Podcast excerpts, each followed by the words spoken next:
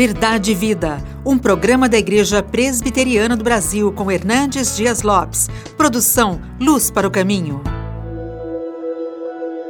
Toda a Escritura é inspirada por Deus e útil para o ensino, para a repreensão, para a correção, para a educação na justiça, a fim de que o homem de Deus seja perfeito e perfeitamente habilitado para toda boa obra. A Bíblia é o livro dos livros. É a biblioteca do Espírito Santo. Inspirado por Deus, escrito por homens santos de Deus. A Bíblia é inspirada, é infalível, é inerrante, é suficiente. A Bíblia é o livro mais publicado no mundo mais lido no mundo. Também é, possivelmente, o livro mais perseguido do mundo.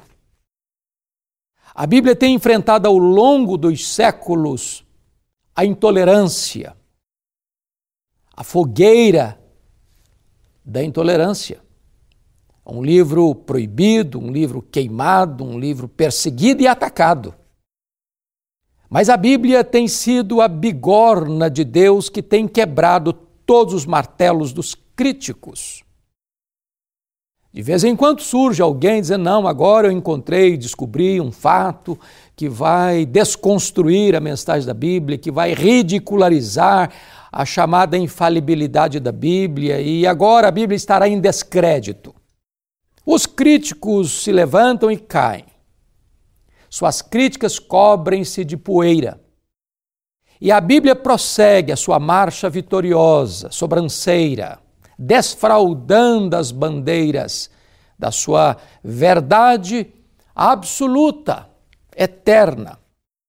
Foi o Senhor Jesus Cristo quem disse: as Escrituras não podem falhar. Também ele disse: nem o i, nem um tio vai passar sem que tudo se cumpra Passa os céus e a terra. A palavra de Deus não vai passar. É importante entender isso. A Bíblia é a verdade de Deus e esta verdade é eterna. A Bíblia não é julgada pela cultura, ela quem passa sob seu, o seu escrutínio todas as culturas. A Bíblia não precisa ser atualizada porque ela jamais fica caduca. A Bíblia não precisa de upgrade.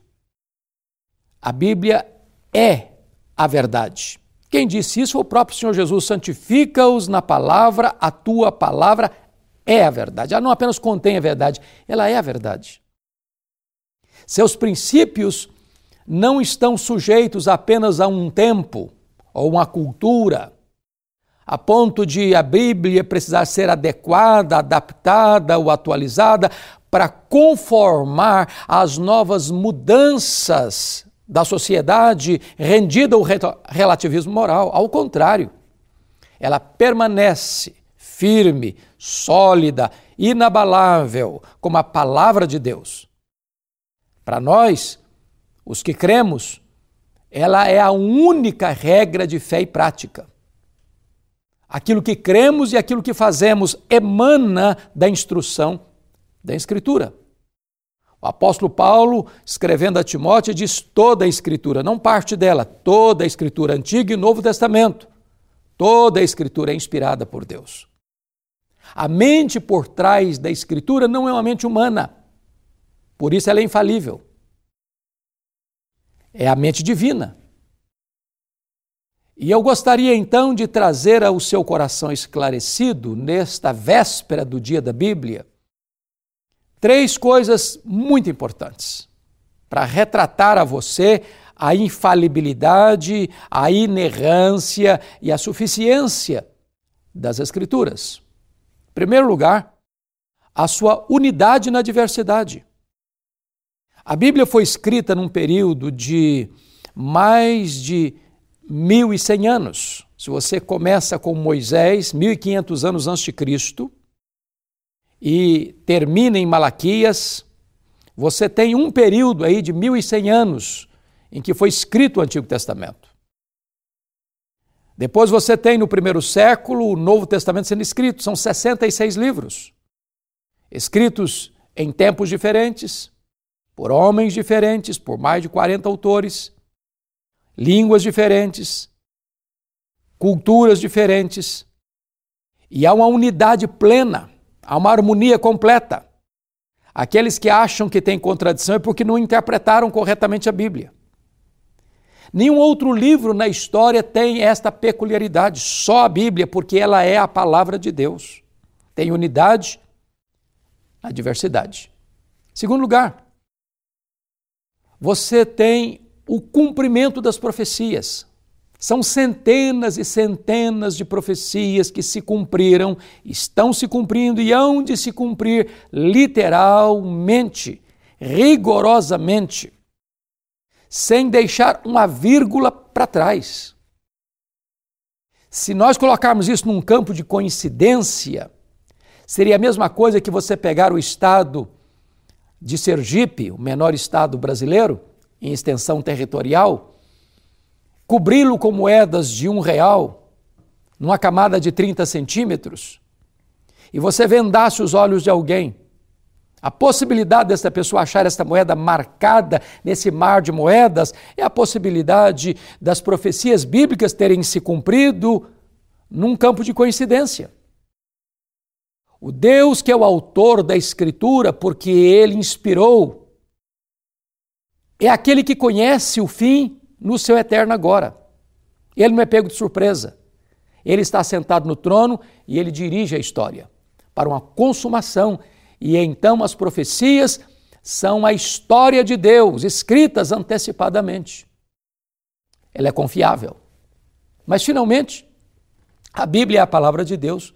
Pelo seu poder intrínseco, ela tem vida em si mesma. Ela é a verdade de Deus. E o evangelho que ela contém é o poder de Deus.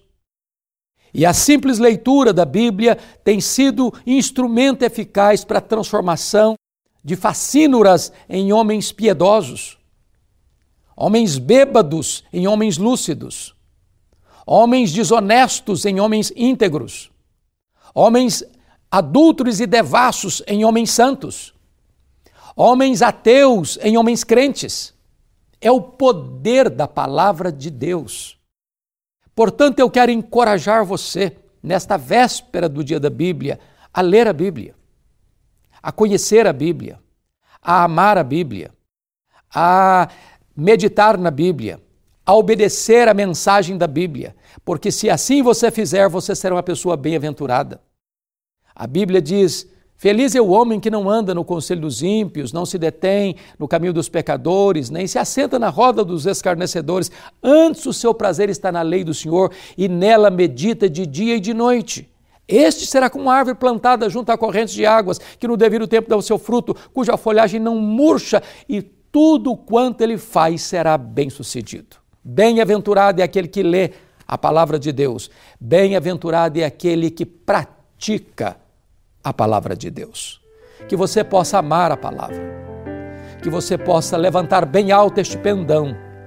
Mesmo com as críticas que a Bíblia tem sofrido, ela permanece inabalavelmente a palavra de Deus. Eu quero orar com você. Deus, eu te peço que tu abençoes as pessoas que estão ouvindo e vendo esta mensagem, aplicando-as, aplicando-a ao coração de todos eles, para que haja uma volta às escrituras e um renovado amor à tua palavra. Assim eu oro em nome de Jesus. Amém. Verdade e Vida, com Hernandes Dias Lopes, um programa da Igreja Presbiteriana do Brasil, produção de Luz para o Caminho. Luz para o Caminho, o Evangelho de Cristo através da mídia.